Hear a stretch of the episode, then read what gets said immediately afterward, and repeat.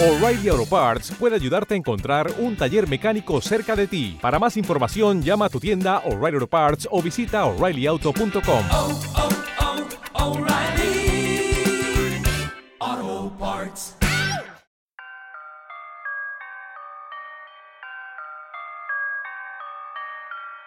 You're now tuned in to Ecom News Radio. Yeah, yeah. You wanna talk money, talk money, huh? You wanna talk money, talk money, huh? Yeah. Habla dinero. Yeah. Move los ceros. We gon' show you how to move on eBay. We gon' show you how to move on Amazon. Yeah. Welcome to the journey though. Hey. Welcome to Ecom. Let's get to logistics. Talking Pacific.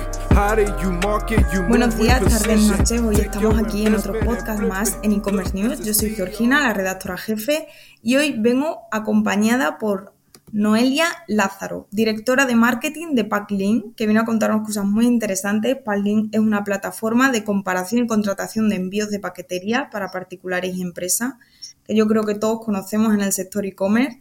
Y bueno, pues tengo el placer de hablar hoy con Noelia, quien nos va a contar un poquito más acerca de cómo son los hábitos de consumo, tanto en España como a nivel europeo. Porque una de las cosas que hace mucho Packlink es hacer, hacer estudios sobre este tipo de temas. Así que bueno, bienvenida Noelia, ¿qué tal? Hola, muy bien, muchísimas gracias por, por la invitación y por este ratito que, que vamos a, a pasar juntas. Y bueno, sí, totalmente de acuerdo contigo de sí que nos gusta hacer muchísimas investigaciones, sobre todo porque bueno, nosotros somos una plataforma tecnológica para envíos de paquetería. Entonces, bueno, pues es una plataforma viva y necesitamos, no necesitamos, sino que es, al estar viva vamos metiendo nuevas funcionalidades eh, de acuerdo al mercado y de acuerdo a las demandas que obtenemos de nuestros propios clientes. Entonces, bueno, pues para nosotros es fundamental tener las orejas bien abiertas, eh, tener un feedback constante con, con nuestros eh, clientes, tanto los profesionales como los, los particulares, para ir ofreciéndoles, bueno, pues la mejor de, experiencia de, de contratación de, de envíos, que al final es el, el objetivo principal que nosotros tenemos. Y sobre todo la gran ventaja es que al tener las dos plataformas, tanto la de particulares como la de profesionales, podemos tener los dos puntos de vista, ¿no? Lo que necesita el consumidor final. Yo como que tengo un hijo, por ejemplo, estudiando en el extranjero y le quiero mandar un paquete, como eh, si tengo una página, un e-commerce en el que vendo zapatos y, necesito una solución eh, logística para, para automatizar estos, estos envíos. Entonces, bueno, es muy interesante las conclusiones que se pueden sacar con, con ambos, ambas visiones. Bueno, pues yo como pregunta principal, que es la que yo creo que a todos más nos puede interesar de primeras, es cómo es ese consumidor español y cómo ha cambiado un poco después de la pandemia, porque la verdad que yo he cambiado mis hábitos de, consumo, así que entiendo que la mayoría de la gente también lo ha hecho. Entonces, ¿qué habéis visto desde Packlink sobre estos cambios? Eh, bueno, yo creo que lo más importante eh, efectivamente es lo que comentas. Ya no solamente esos cambios de hábitos de consumo, sino la oportunidad que nos ha dado la pandemia a, a los que nos dedicamos al mundo del e-commerce a llegar a clientes eh, a los que antes era casi impensable eh, poder llegar, ¿no? Creo que, que la pandemia lo que nos ha traído es una oportunidad para que personas eh, se acerquen a la, compra online, eh, más que nada porque no quedaba otra, ¿no? Teniendo en cuenta que quizá había productos a los que no tenías un- una accesibilidad en un entorno físico, pues ha habido personas que se han atrevido a probar el canal online que si no hubiera ocurrido esta situación de pandemia no se habría dado. Entonces, bueno, se ha mostrado las ventajas que al final tiene ese canal online para un cierto público que en un principio era muy reticente, lo que ha dado un empujón bastante alto a nuevos, a nuevos target o nuevos consumidores para, para el e-commerce, ¿no? No solamente nos vamos a centrar en ese target que era el famoso de 30 a 45 años, sino que sí que han llegado targets de una edad más madura, que lo han probado, que han visto que es cómodo, que funciona y que lógicamente se han quedado. Entonces, bueno, pues ahora mismo es, eh, es la principal empujón y sobre todo la principal tendencia con la que nos podemos encontrar de, de aquí a los siguientes años. Ese crecimiento que ha habido, que, que, se mantenga y no solamente que se mantenga, que siga, que siga aumentando. ¿no? Y eso, bueno, pues se ha visto eh, precisamente en que ya nos encontramos en que en España el 80% de, de, de los encuestados que nosotros hemos hecho en nuestro último estudio de, de, consumidores, pues el 80% de, de, las personas ya compran al menos una vez al mes. O sea, esto es una pasada, ¿no? Que ya en la mente de, del 80% de las personas tengan el, canal online como, como, un canal en el que hacen por lo menos una, una venta, o sea, una compra, perdón, al, al mes, ¿no? Y sí que estamos que, que bueno, que, que, cada dos semanas eh, ya estamos en un 22%. Entonces, bueno, hay una gran, gran oportunidad para, para el mundo online y sobre todo para el mundo para el mundo e-commerce, ¿no? Y no, yo me para pensar y es verdad que yo ya prácticamente todos los meses compro, pero sí que siento que eh, en este 2022 eh, parece que volvemos un poco a la normalidad y sí que veo que la gente mayor a lo mejor ya no estaría consumiendo tanto en el canal online. No sé si tenéis estudios un poco recientes que, que, puedan hablar de esto, de si es verdad que está bajando el número de compradores de edades más avanzadas? Eh, nosotros en este sentido no hemos visto que, que haya una bajada. De hecho, lo que hemos, es, lo que hemos detectado, por decirlo de, de alguna forma, es que hay sectores muy, muy específicos en los que sí que se ha crecido y en los que se mantiene. O sea, por ejemplo, Estamos hablando que la tecnología era siempre era líder en productos eh, vendidos, sobre todo en el, en el mercado eh, español, y continúa, pero está muy, muy cercana la moda. O sea, están casi a la par tanto la tecnología como las prendas de vestir. Eh, sí que había un sector en el que quizá era un poco reacio a la compra de ropa o de moda, ¿por qué? Por el tema de las tallas y, es un punto que, se, ha superado, ¿no? O sea, se ha visto que realmente tú te puedes comprar unos zapatos, por ejemplo, y que no hay ningún problema si te quedan grandes y los tienes que devolver porque el canal e-commerce te está facilitando mucho toda esta gestión de recibir y de, devolución. Entonces, eh, yo lo que sí que estoy viendo que hay eh, sectores que sí que se están, eh, bueno, pues estabilizando y que esos crecimientos que ha habido en la, en la pandemia que se, que se mantienen, ¿no?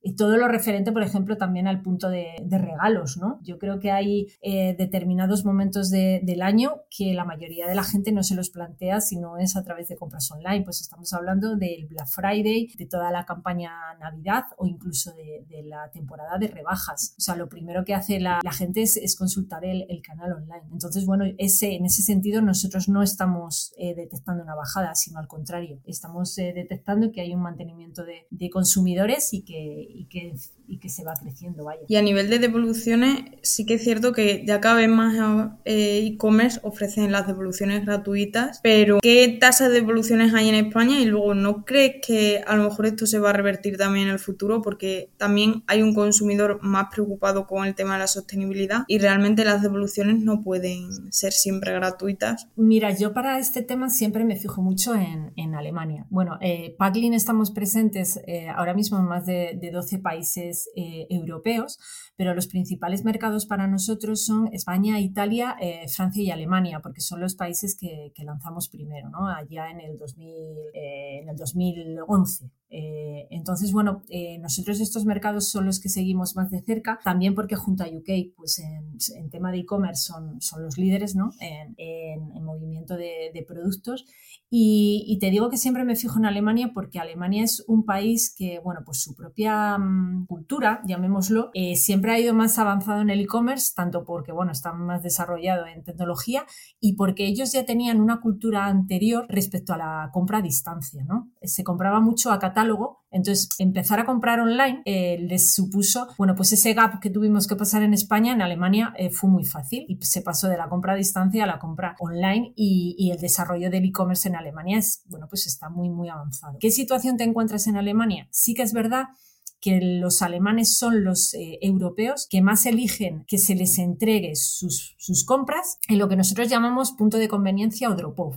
Es decir, seguramente que todos, muchos de vosotros, cuando habéis hecho una, una compra por internet, os han dicho, ¿quieres recibirlo en, en un drop-off, en un punto, ¿qué son? Pues tipo los lockers, las casillitas estas que te pone Amazon, ¿vale? Para que, que te dejen ahí el producto, o mismamente en una tienda, una tienda que puede ser que tenga una apertura, una apertura de mucho horario, ¿no? Pues lo que las típicas de ultramarinos, de chinos o, o de otro tipo de tiendas que te recepcionan y que te pilla cerca del trabajo y que tú al salir o cuando te das un paseo vas y lo recoges para evitar que el mensajero vaya a tu casa. Bueno, pues en el caso de los alemanes, el 83 tantos por ciento eligen esta opción. En cambio, en países mediterráneos como España e Italia, seguimos prefiriendo, perdón, que nos lo lleven o a la oficina o que nos lo entreguen en domicilio. ¿Por qué? Pues yo creo que es un tema cultural. Vamos un poquito por detrás en el tema del e-commerce y no estamos tan concienciados de la huella de CO2, de la contaminación que te genera y demás. Entonces, sí que es un punto que Alemania y Francia eh, son los consumidores más concienciados en este punto de contaminación. Eh, para evitar que el transportista vaya a mi casa, voy a recogerlo a este punto que sé que han entregado 20 paquetes a la vez. Pero, ¿qué ocurre con las devoluciones? Bueno, pues en contraposición de lo que pudiéramos pensar, los alemanes son los que más devuelven. ¿Por qué? Pues por esa propia cultura que ellos tienen, de esa facilidad que saben que es la devolución, bueno, pues eh, están en torno a tasas de un 35% en devoluciones. De hecho, en, en encuestas, y en estudios que hemos hecho, sobre todo en el tema de, moda, porque sabéis, bueno, que la moda, pues por lo que comentaba antes, tema de tallas, es uno de los sectores en los que más devoluciones se generan. Bueno, pues muchos, eh, muchos vendedores de moda eh, se encuentran con verdaderos problemas. ¿Por qué? Porque eh, directamente una persona de Alemania te pide dos zapatos iguales, pero de distinto número, un 40 y un 41. Sabes que eso te va a generar una devolución. ¿Por qué? Porque ha pedido dos números porque no está seguro de que con cuál de los dos se va a quedar. Entonces, todavía en España el porcentaje de devoluciones es más bajo, estaríamos en torno, no llegaría al 20%, entonces tenemos ahí muchísimo, eh, un, porcentaje muy, muy distinto al, que tienen los alemanes, pero yo entiendo que a medida que vayamos siendo un mercado más maduro, estas devoluciones aumentarán. Entonces hay un poquito de, choque entre lo que es sostenible y que sí que es verdad que en algunos mercados lo tienen muy en cuenta los consumidores eh, porque piden que se les entregue la mercancía no en sus domicilios, sin puntos en los que se sabe que contaminan menos, pero ese punto no se tiene en cuenta en, las devoluciones. Entonces sí que es verdad que, bueno, yo estoy totalmente de acuerdo que para un vendedor es una faena esa devolución. ¿Por qué? Porque no solamente es el coste del envío, de la devolución, eh, al darlo gratis, sino que también estamos hablando de una mercancía que tienes inmovilizada. Cuando un zapato del 40 y del 41 te está viajando hacia la casa o hacia el punto en el que se lo vas a entregar a ese cliente, es un stock que tú le tienes en movimiento y que no puedes contar con él. O sea, que no se lo puedes ofrecer a otro cliente. Entonces, este, las devoluciones van más allá del propio coste de envío, sino que te están impactando también en tu coste de, producto que tienes que tener más eh, producto inmovilizado. Entonces, bueno, sí que es verdad que la tónica general a día de hoy es eh, dar las, eh, las, devoluciones gratuitas y el problema con el que te encuentras es que, claro, si tú como e-commerce no las das las devoluciones gratuitas, no estás en igualdad de condiciones que tus competidores, ¿no? Entonces sí que es verdad que, bueno, al final los e-commerce tendrán que hacer sus números, tendrán que ver ese margen de beneficio al que puedan destinar y analizar muy, muy bien eh, los costes, ¿no? los costes logísticos, tanto de envío como de devoluciones y a partir de ahí, pues, eh, hacer sus cálculos. Vamos, a ver si dentro de unos años, cuando el mercado en España madure un poquito más, ha surgido alguna tecnología que facilite lo que es la compra de, ropa online, que no sea necesario pedir tres o cuatro prendas para saber qué, talla es la que mejor nos queda. Hay muchísima innovación en este sentido, ¿sabes? Igual que los transportistas están eh, invirtiendo muchísimo en I+.D. para herramientas que optimicen rutas y para herramientas que, optimicen eh, esta huella de carbono, eh, por parte de las e-commerce también, bueno, pues cada vez se invierte más en tecnología para para esto, ¿no? Para lo que tú digas, eh, dices, ¿no? Para, pues eso, que haya como un probador virtual, que te puedas tú configurar. Entonces, bueno, yo creo que nos encontramos con, en una situación de, crecimiento de, mercado y, lo que comentas tú, en unos años, mm, pues nos estaremos acordando de esto y no tendrá nada que ver, ¿no? O sea, si miramos eh, a cinco años atrás, la situación del e-commerce eh, en cuanto a tecnología era totalmente diferente, ¿no? Entonces, bueno, esto al final es un mundo muy vivo y que, y que va muy, muy rápido. Yo creo que, como tú dices, es un mundo muy vivo y va muy, muy rápido. Sí, justamente eso. Y, luego, Noelia, eh, comparando al consumidor español con el consumidor europeo, ¿cuáles son las, las grandes diferencias que hay entre, entre los consumidores españoles y a nivel europeo? ¿Qué nos diferencia más de ellos? Aparte, por ejemplo, lo que comentabas de, de los lockers ¿Hay alguna cosa así que a ti cuando has leído los estudios te ha llamado mucho la, atención? Bueno, yo para mí lo, lo que más eh, me llamó la atención es el, gasto medio que tenemos en, en, España en online. Yo me, llamó muchísimo la atención que estamos en, en, un gasto medio a los mismos niveles de, de, Reino Unido. Entonces, bueno, para mí eso fue una, una sorpresa tremenda, ¿no? O sea, nosotros los estudios que hemos hecho es que en torno a un 37% de los españoles su gasto eh, medio eh, mensual está entre 50 y, 100 euros. Y, eso es un dato que, coincide totalmente con, lo que tienen en UK. Si nos damos en cuenta eh, que el poder adquisitivo nuestro es bastante más bajo que el que tiene Reino Unido, yo creo que al final es un canal en el que la gente está apostando y, está apostando por productos de, una cesta media alta que llamamos nosotros. Entonces, bueno, pues eh, eh, yo creo que la principal lección que, se puede sacar de aquí es que la gente confía, ¿no? Porque si no confiara en el, en el canal e-commerce, no estaría comprando productos de, de, un, de, una cesta media alta, ¿no? Entonces, eh, bueno, yo creo que no solamente estamos usando el canal e-commerce para unas baratijas, ¿no? Como cuando empezamos a, comprar hace años y que no, que nos planteamos compras serias a, través de, este canal. Y yo creo que lo fundamental es que hay confianza por parte del, consumidor en este, eh, en este canal y, eso yo creo que va a ayudar a que, a que se siga desarrollando. Eh, porque las bases están, están sentadas. ¿no? Y luego lo que comentaba, hay, eh, hay sectores en los que somos, bueno, está muy, muy eh, muy implementado el canal online como es, eh, es la tecnología, ¿no? Sobre todo en, en España y en, y en, Italia, pues el canal online es total referente para, para la tecnología, es el, el, principal, el principal producto.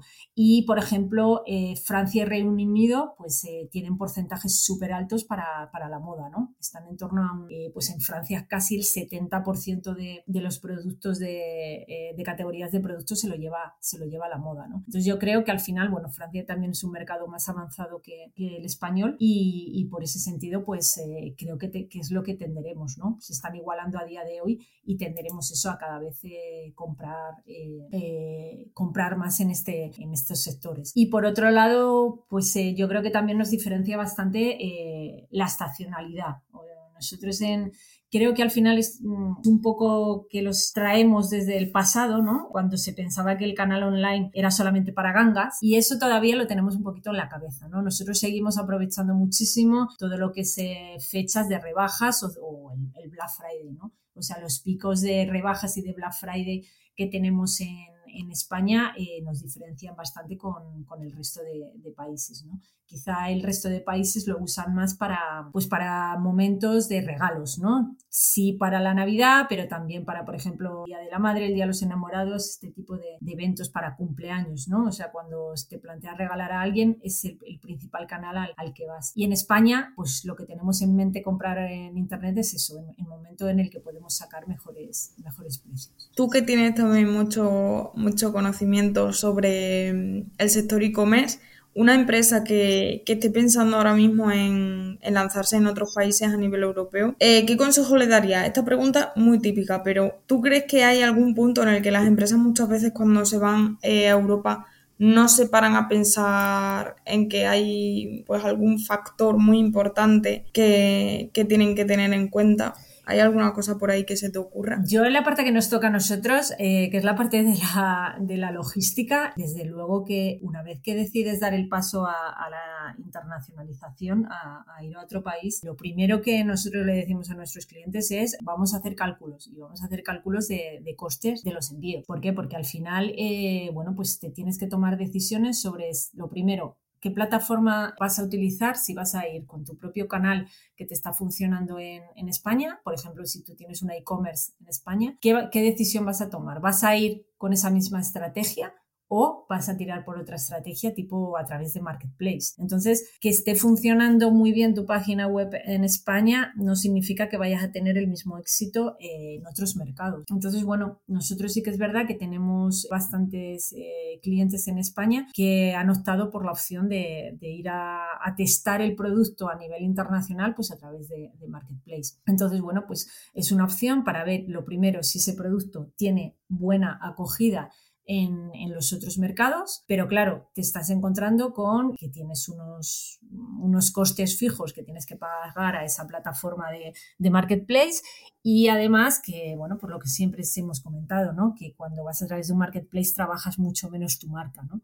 Entonces, eh, no vas a, a, tener ese mismo posicionamiento en, los otros mercados que el que, el que hayas encontrado en, en, España. Entonces, bueno, yo creo que lo fundamental es al final eh, ver si eh, tu producto es el adecuado para ir a, eh, a otro mercado pero sobre todo hacer números. Hacer números porque puedes ir a través de un tercero, como puede ser un marketplace, pero si me permites la expresión, estar palmando pasta, puedes estar haciendo mucho volumen, pero estar perdiéndolo todo en, en estos costes fijos que serían la logística, tanto los envíos como, como las devoluciones. Entonces, bueno, yo para mí lo fundamental es testar, testar y testar hasta ver que tu, que tu producto tiene acogida en, eh, fuera de España y sobre todo mirar también la competencia, ¿no? Si tienes ahí un nicho de mercado en el que puedes entrar o si ya está muy copado y, te va a costar eh, mucho entrar, ¿no? Por ejemplo, eh, sí que nosotros eh, tenemos muchísimos clientes que venden a, UK, entonces, bueno, pues sí que quizá hay ciertos mercados que son más, o más cercanos o están más dispuestos a, comprarnos, ¿no? Los productos españoles sí que son muy valorados para, en aquel mercado. En Francia, por ejemplo, también, entonces, bueno, pues también hacer un análisis de mercado para ver qué posicionamiento y, de qué te vas a aprovechar de, tu marca. Pero sobre todo, primero, hacer números, es lo, fundamental. Me parece que eso es muy importante. Al final las empresas necesitan beneficios y si no se hacen los números, gran error. Y Noelia, como última pregunta y ya muy por curiosidad, eh, ¿cómo viviste tú la compra de, de Octane? Porque recientemente Packlin ha sido adquirido por Octane. ¿Cómo, habéis, ¿Cómo viviste tú esta adquisición? Bueno, para nosotros ha sido una noticia impresionante. O sea, tenemos que tener en cuenta que nos ha comprado un un fondo de capital riesgo, sino que nos ha comprado una empresa que se dedica a lo mismo que nosotros, pero en el mega mercado gigante de Estados Unidos. Entonces, bueno, para nosotros es una gran oportunidad el, el pertenecer a, a, este grupo y el ser una marca más para, para ellos y sobre todo una marca líder en, en Europa.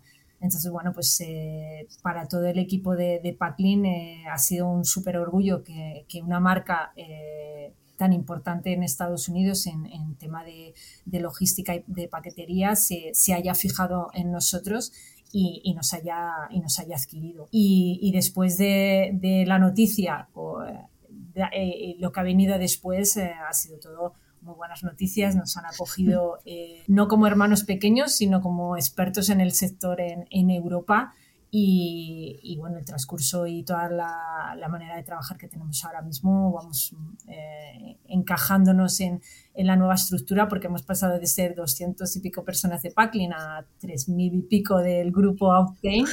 Entonces, bueno, pues tenemos que, que eh, ¿cómo decirlo?, engancharnos en, en, una estructura muchísimo más grande, pero vamos, todo han sido facilidades y, y de, de momento muy bien. Nosotros seguimos manteniendo nuestra, nuestra marca Packlin, pero aprovechándonos de todas las, todo el expertise de, de una empresa y de una marca tan, tan gigante como son ellos en, en Estados Unidos. ¿no? Bueno, pues Noelia, ha sido un placer poder hablar un ratito contigo. Espero que eh, a lo largo del año os siga dando alegrías esta, esta adquisición y podamos seguir conociendo más cositas que, que a ti te demos siempre muy presente en varios de los eventos de e-commerce news. Así que, pues bueno, te deseo lo mejor hasta que nos volvamos a ver. Muchísimas gracias eh, por todo y bueno, ya sabéis, para mí un, un, placer compartir un ratito con vosotros, así que espero que la próxima sea pronto. Adiós a todos. You gotta work hard if you wanna look. You gotta work hard if you wanna look. You wanna talk money, talk money, huh? You wanna talk money, talk money, huh? Yeah. Habla dinero. Uh, move it loose, zero.